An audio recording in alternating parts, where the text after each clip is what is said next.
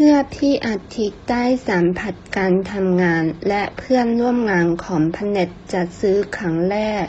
เขารู้สึกเสียใจมาก